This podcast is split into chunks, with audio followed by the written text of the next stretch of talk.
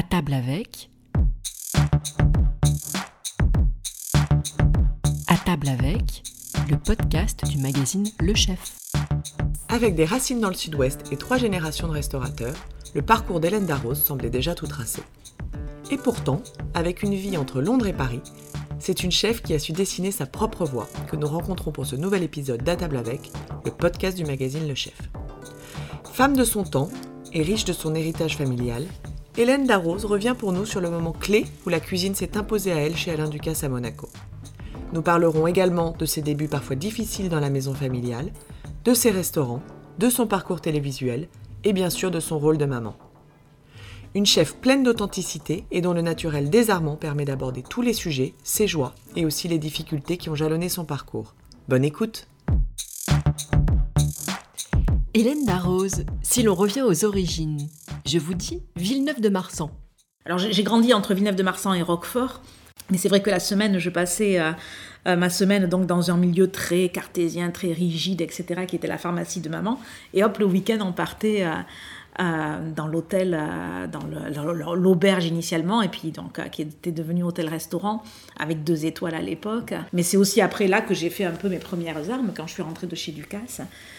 J'y suis restée pendant quatre ans et j'ai appris sur le tas. Euh, j'ai appris un peu toute seule. Euh, mon papa m'a laissé les clés de la cuisine. C'était très généreux. Voilà quoi, donc c'est une étape. Euh, enfin voilà, c'est mes racines, c'est ouais une étape professionnelle aussi très importante. Et puis c'est aussi à la fois aussi une déchirure parce qu'à un moment donné, il a fallu le quitter pour plein de raisons, à la fois personnelles et puis à la fois économiques, etc. Ouais, j'en ai souvent fait des cauchemars la nuit. Je me revoyais fermer cette maison dont j'étais la quatrième génération quand même. Donc, euh, moi, j'ai pas connu mes arrière-grands-parents qui étaient euh, à l'origine de la maison.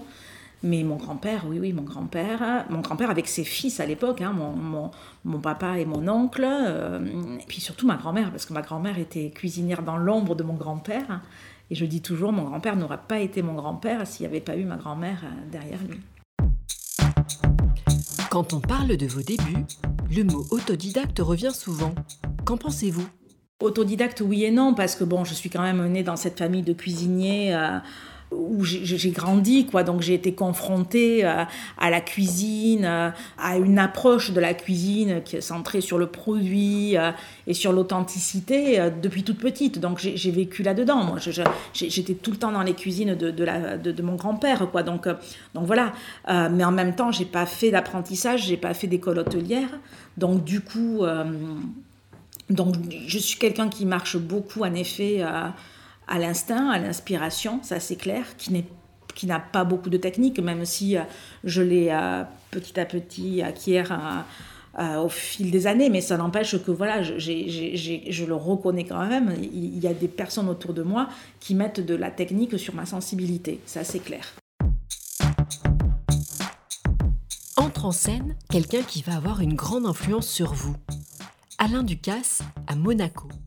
Monaco, ça a été donc ma première expérience après, euh, après l'école. J'y suis rentrée euh, d'abord pour travailler dans les bureaux d'Alain Ducasse, mais euh, il y avait des circonstances qui faisaient, voilà, de, timing, etc., qui ont fait que j'ai commencé en stage dans les cuisines, où Alain Ducasse m'a mis dans les mains de Mario Murator, un de ses chefs à l'époque. Et, voilà, et, c'est une vraie révélation. C'est d'abord, bon, je, je, tombe dans une cuisine où je trouve que tout est parfait. Voilà, je ne sais pas comment dire, pour la, première fois de ma vie, je, trouve que tout est parfait, quoi. Tout est harmonieux, tout est, euh, tout est recherche de la perfection, tout est... Euh, euh, je, suis bluffée, je me souviendrai toujours de ce premier soir dans ces cuisines-là. Ducasse, après, Alain Ducasse m'a appelé dans son petit bureau, là, dans son aquarium, pour avoir mes impressions. Et, et je pense que je devais avoir une tête de tellement de, d'un enfant devant un sapin de Noël ou je sais pas trop quoi, parce qu'il il riait, quoi. Et a l'air de, de dire, alors, vous êtes impressionné. Et ouais, j'étais super impressionnée. J'étais tellement heureuse dans ses cuisines, j'ai, tellement appris euh, dans ses cuisines, j'ai tellement appris de, de Monsieur Ducasse, j'ai tellement appris de, de, de ses collaborateurs. c'était formidable, quoi. Entre Monaco et Villeneuve-de-Marsan, plutôt un grand écart ou des points communs? Alors oui, il y avait un monde, ça c'est clair. Ça c'est sûr qu'il y avait un monde, mais il y avait quand même, euh, euh, il y avait quand même une espèce de, philosophie qui était la même. C'est-à-dire que on, recherchait le meilleur du produit. On était toujours à la recherche du meilleur du produit. Euh, on était dans l'authenticité, dans la générosité. Euh, c'est vraiment euh, ces parallèles-là que j'ai retrouvés. Après, bien sûr, dans la mise en scène, dans la mise en œuvre, c'était très très différent. Après Monaco, il y a le retour à Villeneuve-de-Marsan qui marque un tournant dans votre vie.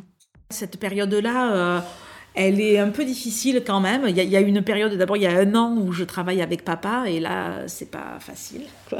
Euh, c'est deux générations différentes, c'est deux façons de faire les choses différentes. Moi, j'arrivais de Monaco. Euh, papa était plutôt en fin de carrière. Il avait commencé à 14 ans et il avait 65, euh, 65 ans. Donc. voilà, et, donc il y a beaucoup de clash. Et, et un jour, Alain Ducasse vient me voir un été et, et il me voit pas très épanoui et là il me dit bah revenez avec moi. Il me dit rentrez à la maison. Voilà ce qu'il me dit. Et je dis d'accord. Et papa dit pas d'accord et il dit papa c'est moi qui m'en vais et, euh, je te voilà il m'a laissé les clés de la maison etc ça n'a pas été euh, c'était très généreux mais c'était nécessaire si vous voulez qu'il y ait une suite. Et puis, euh, et puis voilà, et c'est là qu'Alain Ducasse me dit bon, ben ok, restez, restez là-bas si vous voulez, mais si vous restez là-bas, maintenant, c'est pas deux poids, deux mesures, c'est derrière le piano, et c'est vraiment à ce moment-là que je me mets dans les cuisines ça m'a permis pendant quatre ans, voilà, ben de faire, euh, d'apprendre par moi-même, de faire des bêtises, parce que euh, j'étais pas, j'avais aucun diplôme. J'arrivais, bon, certes de, de, de, Monaco, mais voilà, mais j'avais quand même passé beaucoup plus de temps presque dans les bureaux que dans la cuisine. Et, euh, et tout d'un coup, voilà, je me retrouve à la tête d'une cuisine, c'est clair. Hein, du jour au lendemain, quand il est parti, papa, ben, je me suis retrouvée à la tête de cette cuisine là. Je veux dire, il y avait qu'un papa qui pouvait faire ça, qui pouvait dire bon ben vas-y, tu veux essayer, ben tu y vas, voilà c'était un, un, cadeau qui était très généreux et, fait dans la confiance quand même, hein, plus ou moins, même s'il m'a pas fait de cadeau, papa, et euh, c'était peut-être très bien comme ça. Mais euh, en tout cas, c'est ces quatre années euh, bah, qui m'ont construit. Et sur le parallèle avec Anne-Sophie Pic? C'est vrai que je, je, suis très admirative de, par exemple, d'Anne-Sophie Pic, qui, elle, a, a, eu ce courage de, de, de passer derrière des, des, légendes, des histoires, et, et de trouver sa, sa, propre histoire magnifiquement. Moi, je n'ai pas eu ce courage-là. Après la maison familiale, direction Paris. Paris en 99, euh, je suis toute jeune, je prends tous mes sous, euh, j'emprunte les autres. Et puis je suis un peu inconsciente sans doute parce que je ne sais pas que si j'avais vraiment pris conscience de tout, euh, je ne sais pas si euh, j'aurais fait tout ça. Et puis la rue d'Assas tout de suite, hein, puisque c'est cet endroit que j'ai trouvé euh, tout de suite. J'avais visité plusieurs choses, j'avais visité plusieurs choses et puis en fait ce qui s'est passé là, quand j'ai vu ce lieu, il y avait une grande cuisine. Et c'est vrai que moi j'étais habituée aux grandes cuisines et pas aux toutes petites cuisines que je voyais à Paris. Et je pense que c'est ça qui m'avait décidé.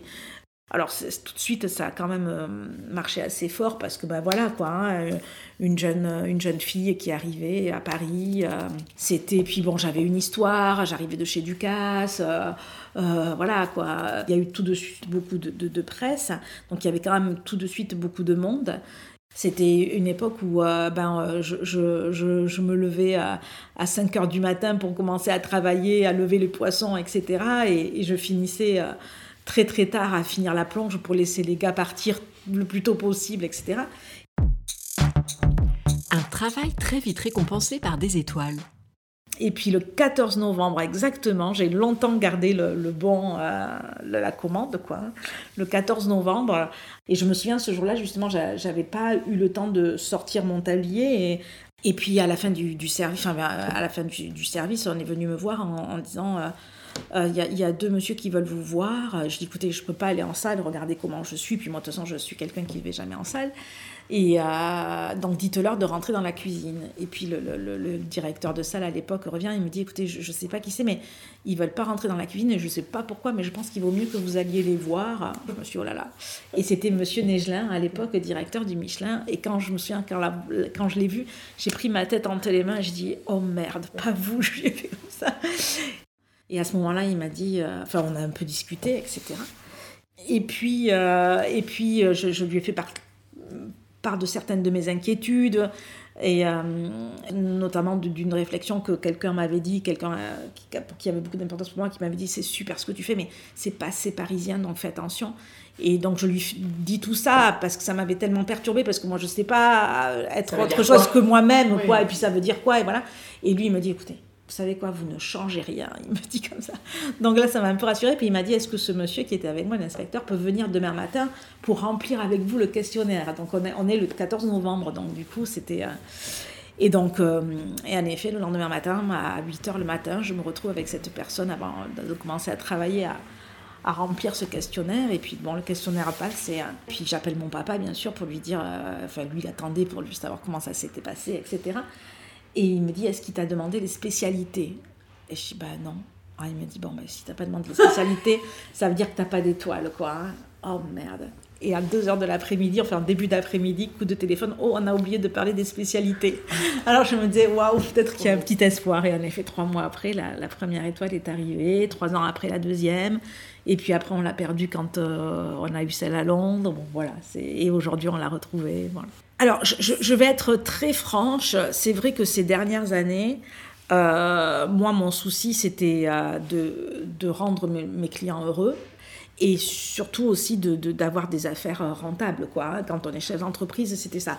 Alors, bien sûr, alors après, rendre les clients heureux, ça veut dire se remettre tout le temps en question, toujours faire mieux, etc.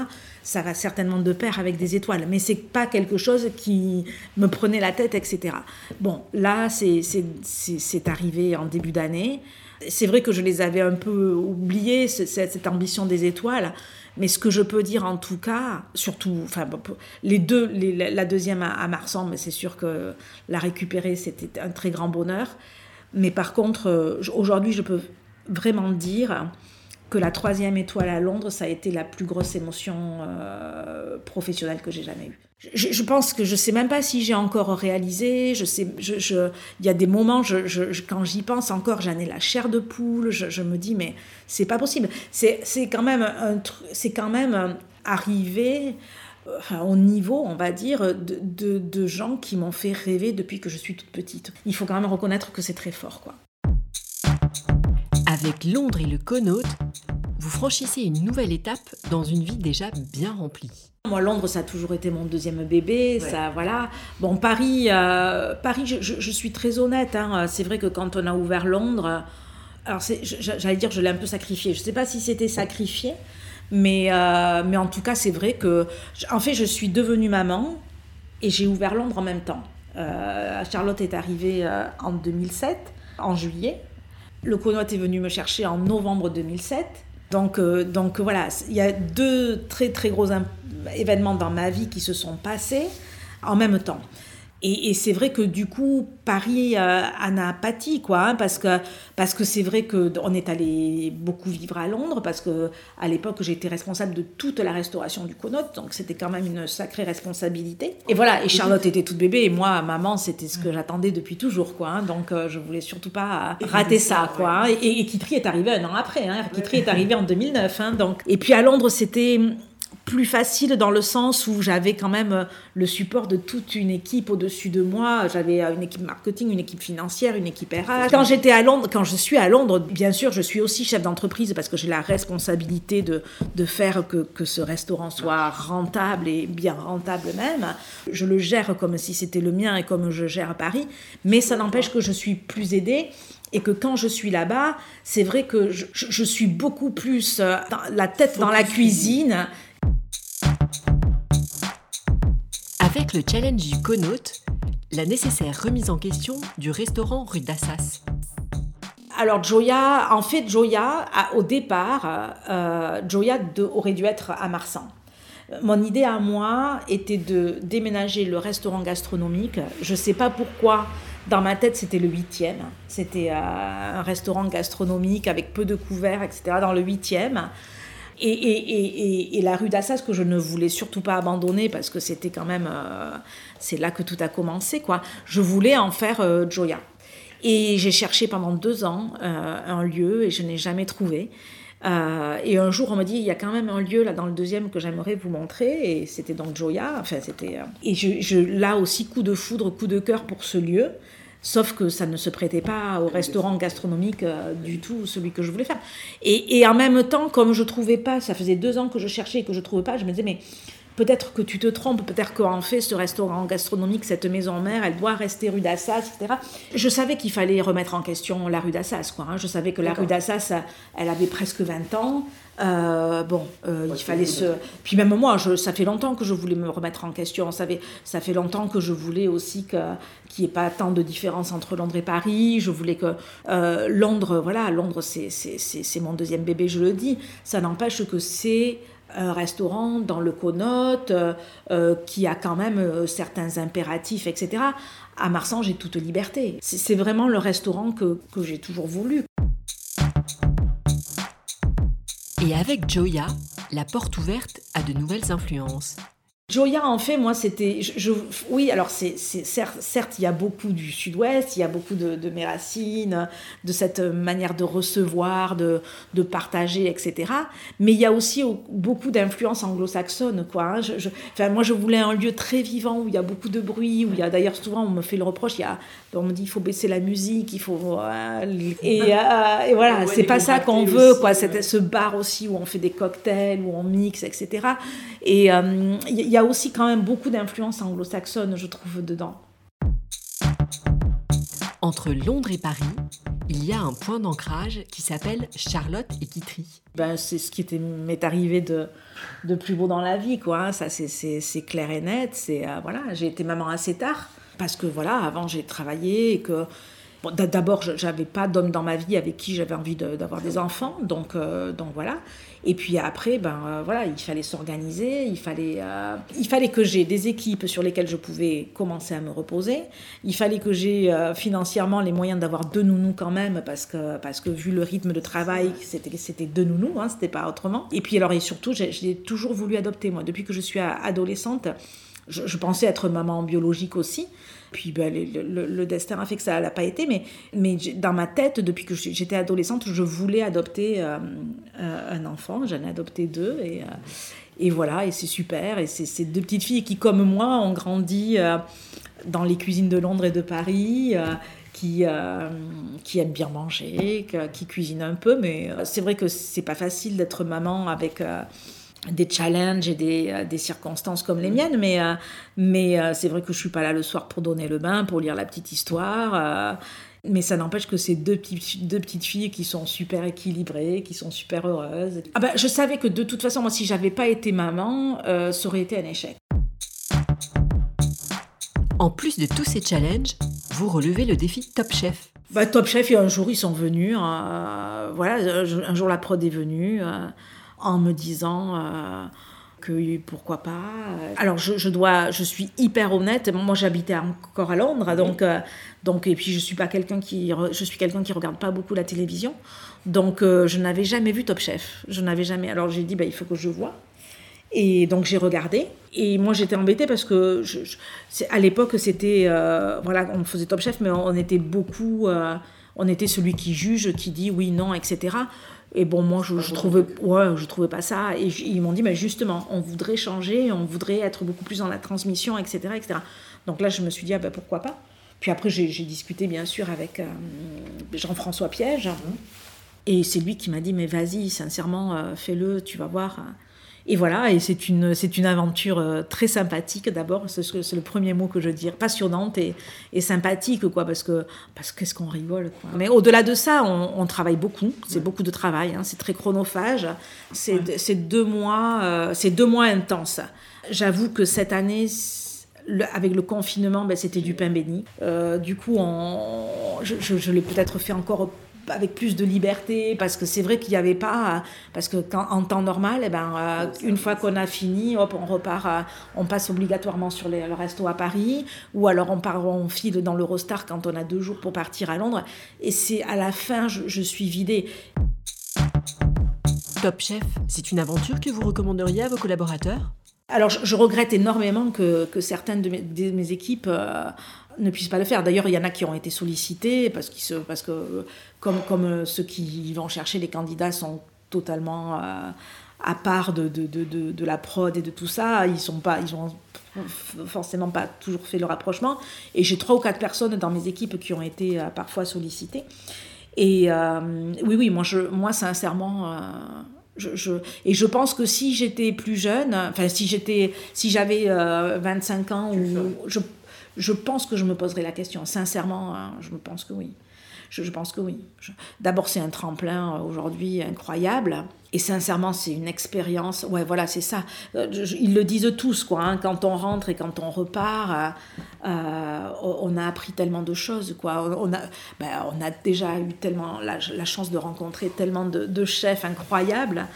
Et je ne parle pas de nous là, hein. je parle de tous ceux qui sont invités. Ouais, nous, ouais, ouais, ouais, bon peut-être, mais, mais ceux qui sont invités, quoi. C'est euh, et euh, oui, oui, moi, moi si, si, si euh, sincèrement, je, si, si, si, mes gars pouvaient le faire, ce serait top. Ouais. Mhm. Revenons maintenant sur le Covid, qui a eu un impact collectif bien sûr, mais également personnel et professionnel pour vous. Au début, c'est le monde qui s'écroule. Alors, je ne sais pas après si c'est parce que je suis tombée malade très vite et que ça a quand même été assez c'est que j'ai toujours des, des, des ennuis hein, de santé, et, mais qu'il y a eu quand même des mois assez compliqués. Euh, je ne sais pas si c'est ça qui a fait que que j'ai pas paniqué, que, je me suis centrée peut-être sur ma maladie. Je ne sais pas, j'en sais rien. Hein, mais en tous les cas, tout de suite, je me suis dit, voilà quoi, t'as pas le choix. De toute façon, euh, il faut rester optimiste. Il faut vraiment parce que sinon. Euh, voilà, je venais d'emprunter et pour Joya et pour Marsan quand même beaucoup, beaucoup, beaucoup d'argent bon, je me suis dit, voilà, euh, on, va, on va rester positive, on va, parce que sinon, et prendre un jour après l'autre. Donc c'est ce que j'ai fait. Et, voilà. Et, euh, et, bon, après, c'est vrai que bah, après, sur la fin de l'année, quand, quand j'ai réouvert les restos, ça, ça a marché très fort tout de suite. Parce que c'est vrai que j'ai quand même cette chance d'avoir euh, de la visibilité et, et, voilà et d'avoir aussi des choses à côté des, des, des, des partenariats, des, top chefs, etc., qui fait que j'ai aussi d'autres rentrées financières euh, qui, font que ben, ça, permet de voir venir un peu, quoi. Hein, mais, euh, mais ça n'empêche que c'est pas le but du jeu non plus, quoi. Hein, c'est, voilà, donc euh, ça n'empêche qu'aujourd'hui, on perd quand même de l'argent à être fermé, même si on fait de la vente à emporter et que ça marche bien parce que parce qu'on est visible. Moi, du coup, j'ai rassemblé les deux restaurants l'un avec l'autre et, euh, et on, fait un truc global. Où voilà. Et, euh, et, sur les deux restaurants, au niveau des frais engendrés, non, ça, on perd de l'argent. Bon, aujourd'hui, l'État nous aide un peu plus qu'au début. Euh, donc, donc voilà.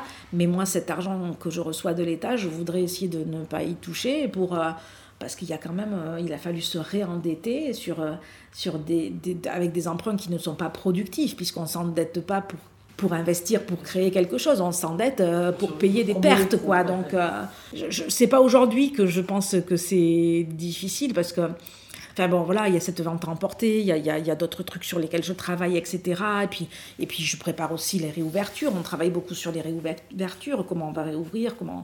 Donc on, on travaille énormément là-dessus c'est quand on va réouvrir, quoi. Justement, là, il va falloir euh, être hyper gestionnaire, il va falloir euh, remettre les gens au travail, ça c'est clair. Alors, moi, quand même, y a, en cuisine, ils travaillent beaucoup, euh, parce qu'avec les ventes emportées, voilà. À Londres, euh, ils tournent un peu aussi, on fait un peu de vente en portrait le week-end et, et, ça tourne. Après le premier confinement, je, tout le monde, me, ceux qui ont réouvert un peu avant moi, ils me disaient Oh là là, tu vas voir, ça va être dur de tuer. Moi, moi, je touche du bois, toutes mes équipes se sont super remises dedans tout, tout de suite. J'espère que ça va être pareil maintenant, quoi. J'espère. Et si nous parlions inspiration et créativité? Euh, alors l'inspiration, bah, elle est toujours liée à la saison et toujours au produit, hein, ça c'est clair, quoi. Hein, c'est le produit qui m'inspire.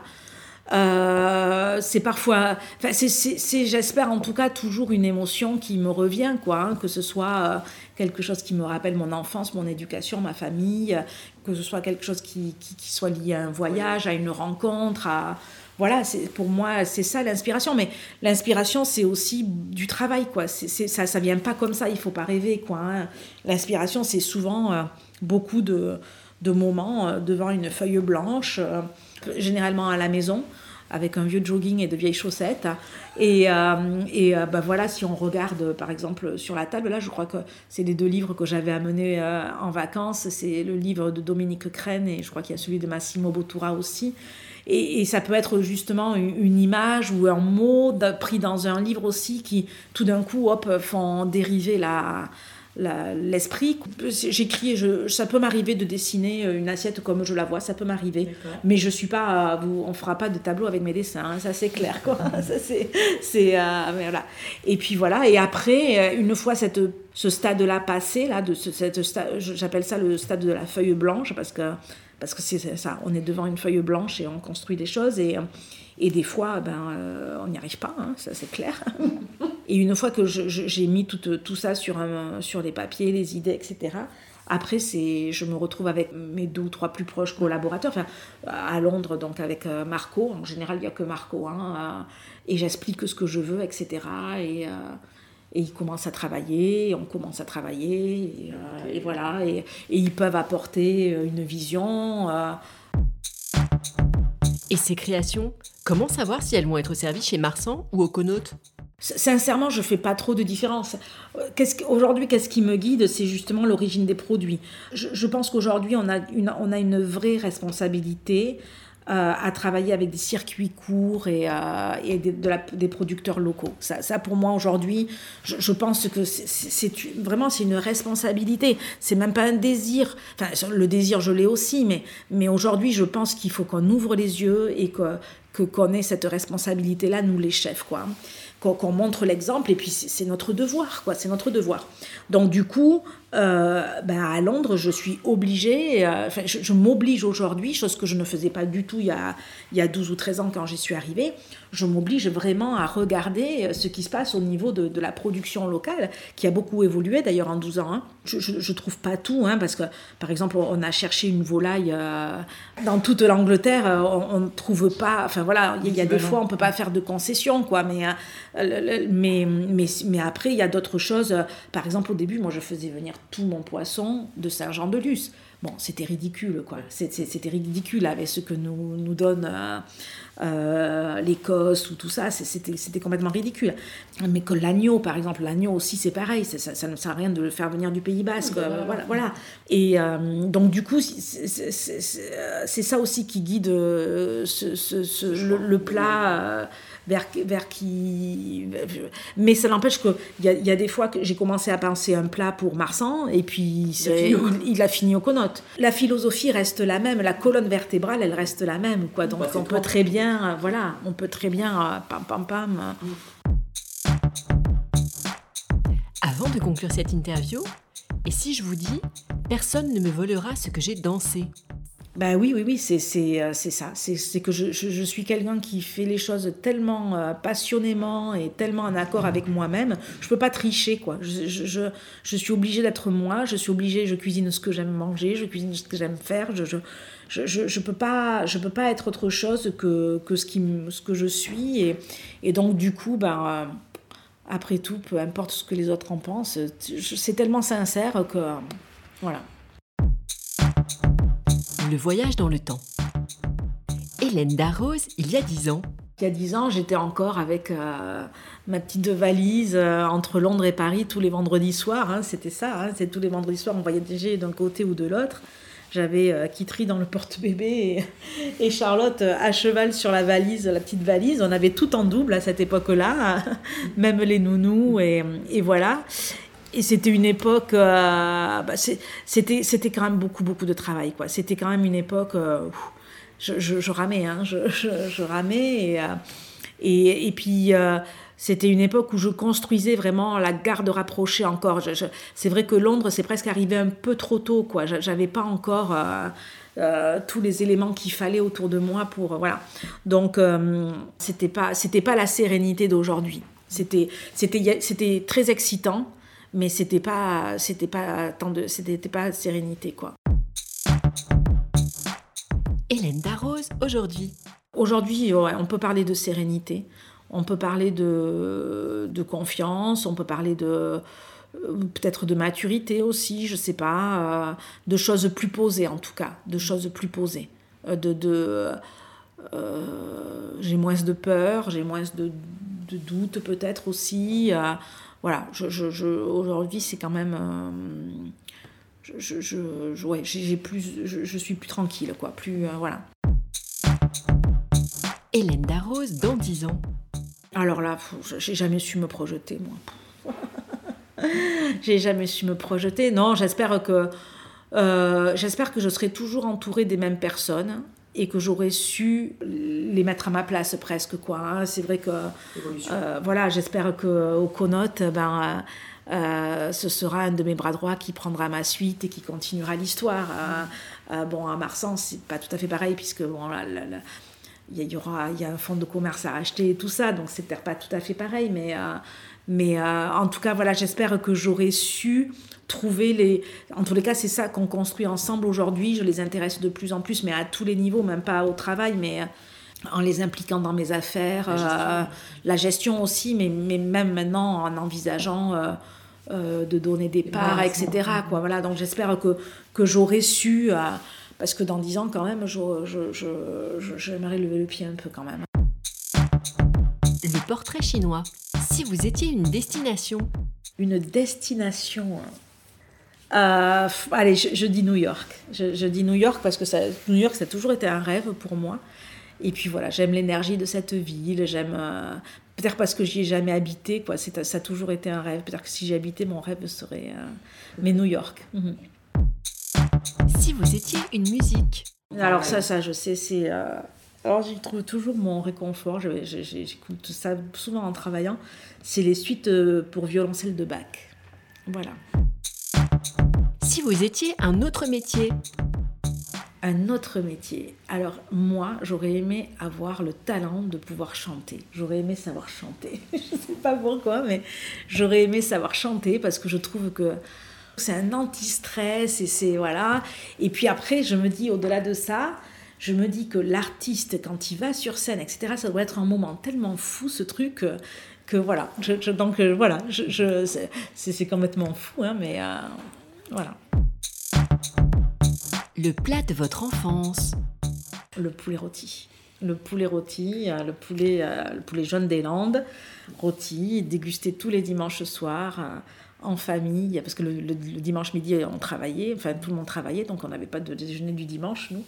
Et donc c'était le dimanche soir autour de mon grand-père, ma grand-mère et tous les enfants, les petits-enfants. Et, euh, et c'était un poulet rôti avec des grosses frites à la graisse de canard.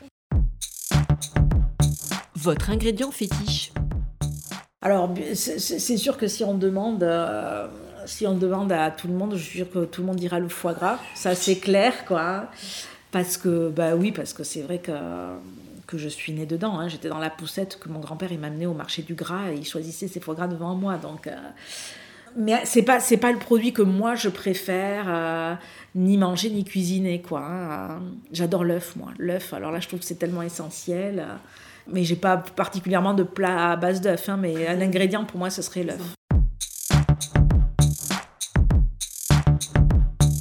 Rendez-vous le mois prochain pour un nouvel épisode d'À table avec.